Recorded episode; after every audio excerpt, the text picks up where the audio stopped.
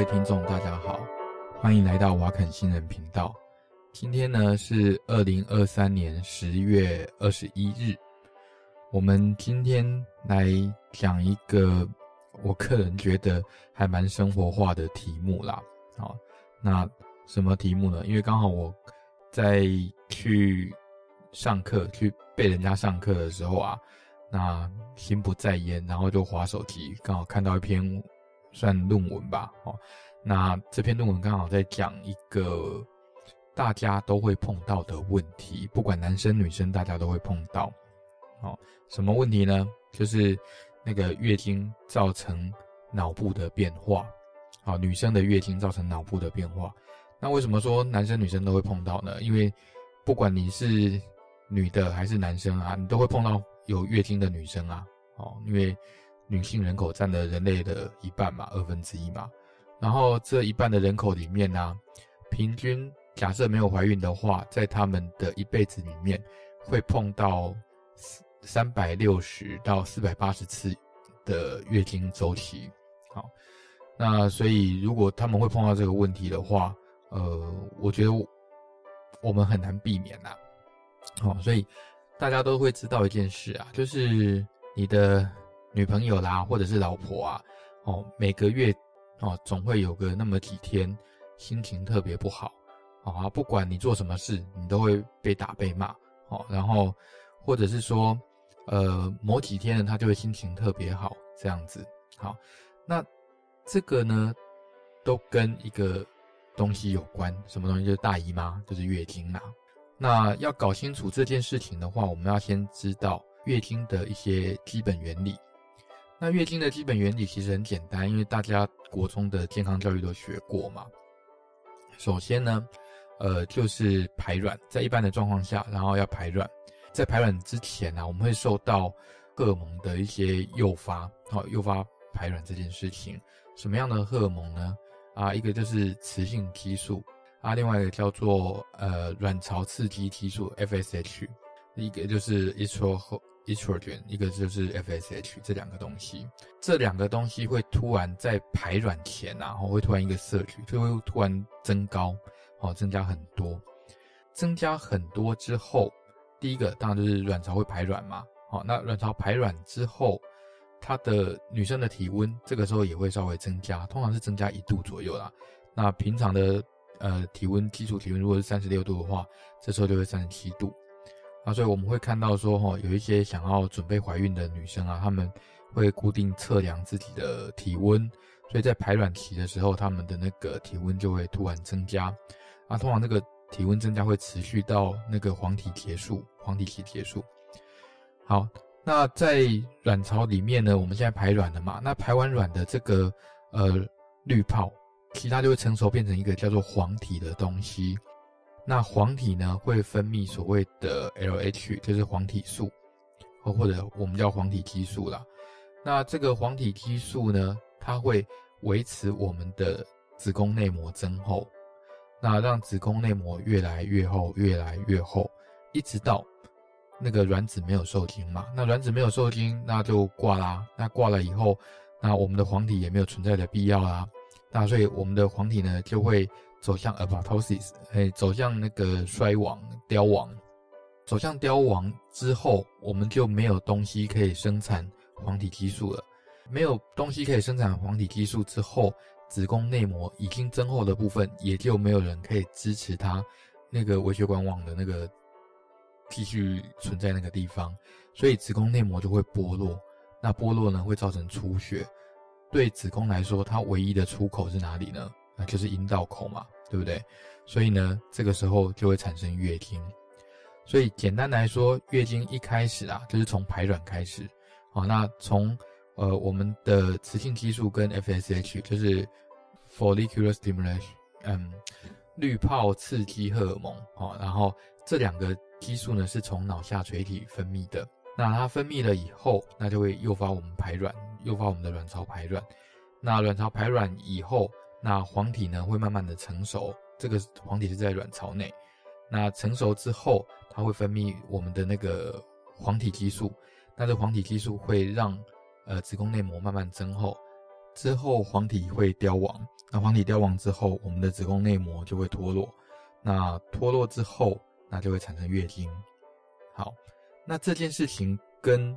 呃我们的情绪跟女生的情绪有什么关系呢？啊，当然第一件事啊，这个一定要是呃正常的生理女性才有啊，至少你要有那个卵巢啊，至少你你可能要有子宫嘛，哦，啊。所以，什么跨性别女啊，这种就不用想了，她不可能会有这种周期嘛。好，那另外一个就是说，如果没有子宫的女生，会不会有类似的变化？啊，答案是会。好，没有子宫，它只是呃没有能够因应黄体，或者是说因应这个呃因应着床的这个器官，可是呢，它的荷尔蒙变化还是存在。那这个荷尔蒙变化，理论上哦，它会影响到呃我们的脑下垂体，啊，严格来说是影响到我们的下视丘。那所以我们脑部啊有一个东西在比较中心一点，啊，叫做下视丘。下视丘它除了是控制体温以外，它控制很多其他的东西。那最重要的一个就是荷尔蒙，哦，不管是。女性荷尔蒙、男性荷尔蒙啊，吼，或者是控制甲状腺啊，吼等等，控制各种荷尔蒙。那下视丘产生了这个荷尔蒙以后，会从脑下垂体这个地方分泌出去，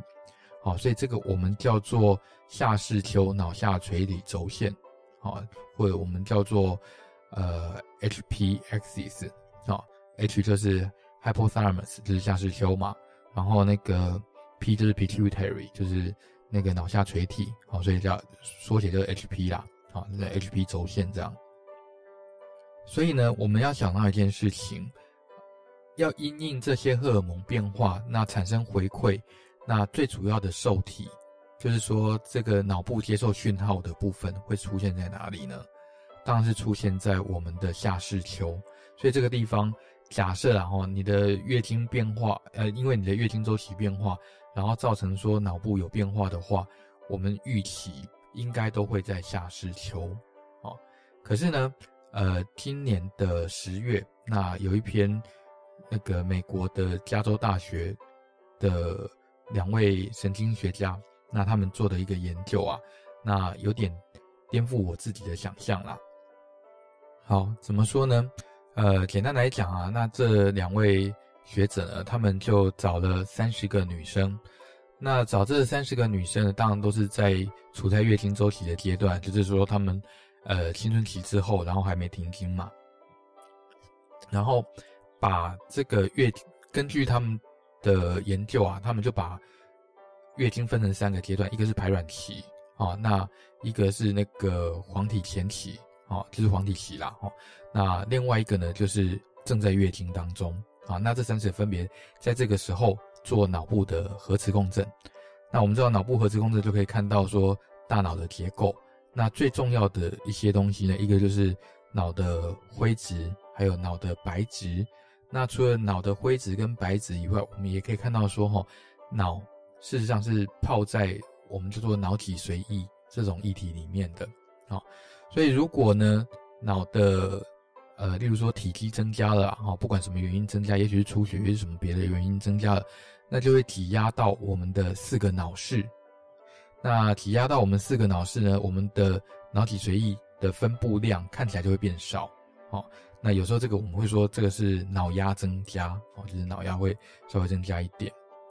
那我们刚刚说大脑也有分所谓的灰质跟白质，那灰质事实上就是大脑皮质，就是。神经元的所在地，神经元的细胞核那个地方所在地，那大部分都是处在大脑靠近大脑的皮啦，它其实不是真正的皮，就是大脑最外层这地方的皮。那大脑的内层呢，就是大脑白质。那白质呢，虽然神经元没有那么多，但是它最重要的功能是在联络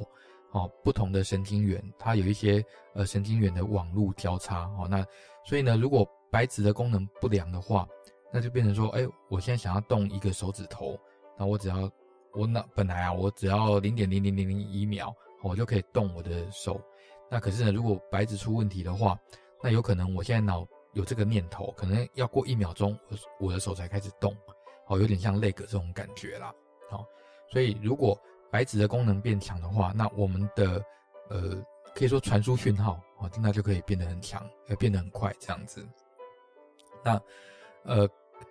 这两位神经学者呢，他们也顺手啦，也不能说顺手，他只是顺便抽了一下这些三十个女生，他们在这三个周期里，诶，在这个周期里面三个阶段的那个荷尔蒙啊，当然这些荷尔蒙的分布都跟呃教科书上讲的一样嘛，所以我其实有时候我也不知道为什么他们要这样做啦，他们可能只是要验证一下说哦，这个荷尔蒙跟教科书上讲的一样哦，就是排卵期的时候。那女性荷尔蒙增多，FSH 增多这样子，然后黄体期的时候 LH 增多这样子。好，那总而言之，人家就是测了嘛。好，那他们的结论是什么？他们的发现呢是发现说，啊、如果在排卵期的时候，就是当那个 FSH 跟女性荷尔蒙增加的时候，那这个时候女生的，因为他们的实验受试者都是女生，然后女生的白质。它的体积会增加，大脑白质体积会增加，那所以他告诉我们说，这有可能是因为这时候女性的呃怎么讲，传输的功能会比较好吗？哦，可以这么说啊，所以呢，女生呢，假设要算数学啊，要算物理啊，要算化学啦，那也许是在排卵期的时候会算得比较好。那这个白质增加的这个阶段啊，那会一直持续到呃大概黄体期的后期。也就是说，黄体还在，但是，呃，还没死翘翘的时候，那这个时候，大脑白质的体积会稍微增加一点，那灰质呢，也稍微有，也会稍微增加一点，但是呢，相反的啊，因为我们说脑脊髓液它会跟，呃，灰白大脑灰白质的那个体积啊，会有点相反啊，所以那个大脑里面的脑脊髓液体积啊，那在这个时候会稍微有点下降。等到黄体期开始了以后，呃，黄体结束快要结束的时候。那这个白质体积增加的部分呢，也会稍微有点变少，所以呢，女生在这个时候会变笨啊，也不是这样说啊，就是说女生在这个时候反应会变得比较钝，那可能会有一些，嗯，不知道，我我觉得这个时候有些话还是不要乱讲，啊，免得很快就被人家投诉这样。那总而言之，就是这个时候会有类似金钱症候群的状况发生。那等到黄体结束的时候。那月经周期就开始，应该说月经就开始了。好，那这个时候，呃，大脑的白质它的体积会降到最低，就是月经期啦，这样子。好，那当然啦，这是一个看在育婴本的一个研究。那育婴本就是说它还没有经过同侪审查，那没有经过同侪审查，就是有可能它会被撤稿。不过我想它这个部分，因为它没有直接评估到功能，它就只有评估。呃，大脑的体积，但是他并没有去做一些呃忧郁症啊，或者是经前症候群的那些情绪量表，所以这可能应该是不会撤稿啦。我在想，好，所以这篇研究简单来说哈，就是给了所谓的经前症候群呃一个比较扎实一点的怎么讲解剖结构上的发现，因为以前的研究啊，大部分都。着重在说，呃，经前症候群它会有一些荷尔蒙的变化，啊，当然荷尔蒙变化这是大家都知道的事情嘛。根据我以前念到的书啦，哈，就是经前症候群大概存在百分之八十的女生，哇，百分之八十的女生都有经前症候群，代表说有跟这些女生相处的人哦，那在她们月经前都要遭受一点折磨，这样，好，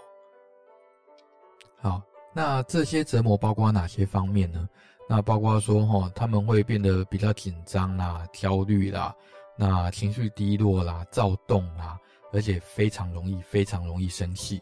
啊。有时候呢是会很嗜睡，然后会很不喜欢吃东西，或特别喜欢吃什么东西这样子。然后呢会注意力不集中啊。那有时候呢，呃，会肚子胀啊、体重增加或水肿等等。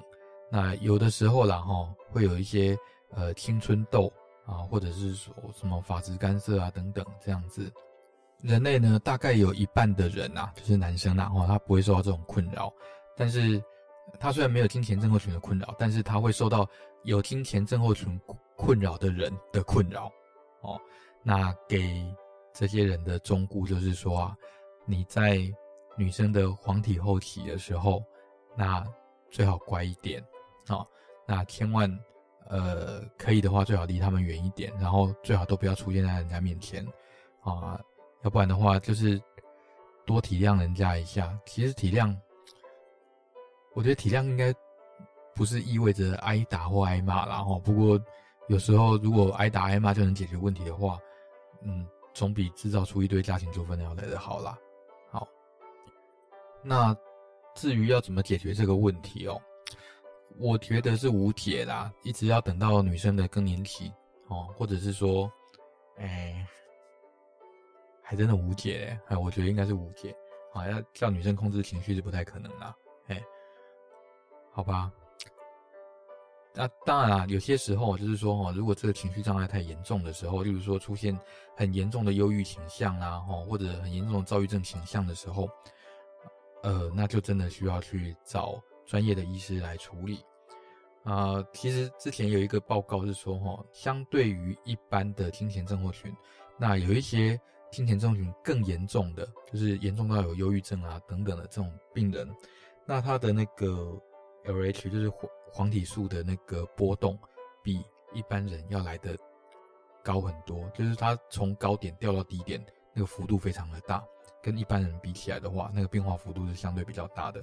好，所以这个一部分哦是荷尔蒙的问题，一部分就是说，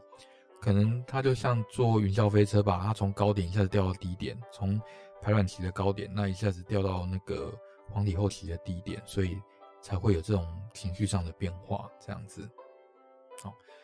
那男生是没有这种困扰啦，哦，那也只能说，嗯，各自保重啊。这样讲好像哪里怪怪的。好了，我们今天的节目大概就是这样子，就是简单介绍一下，呃，困扰了这个世界上，呃，零点五成，百分之四十的女生，百分之四十的人类，啊，因为有百分之八十的女生有经前症候群嘛，好，那百分之，